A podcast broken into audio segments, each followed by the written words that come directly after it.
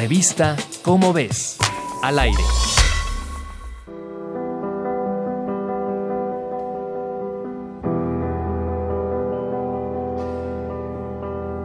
Puedes ver sus campos a la orilla de la carretera, puedes verlos con los pies en la tierra y mostrando sus hojas al sol.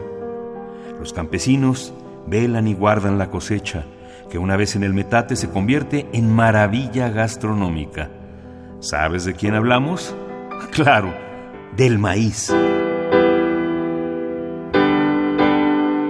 Investigadores estudiaron una mazorca de más de 5.000 años de antigüedad y demostraron que en el pasado la domesticación del maíz fue lenta.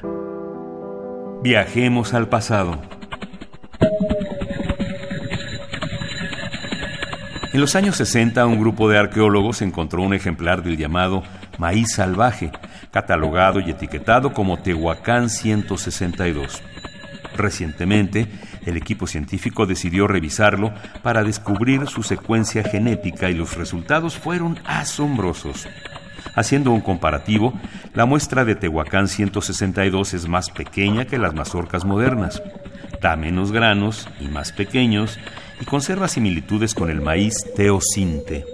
Hoy, la mayor parte de las especies de maíz son dulces y aunque sus granos maduran, no se desprenden de la espiga. Sin este mecanismo, hoy cosechar sería muy complicado.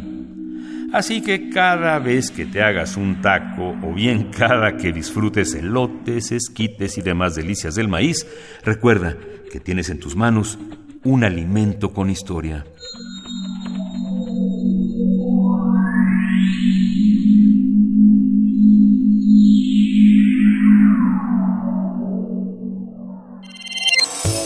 Revista Cómo ves, al aire.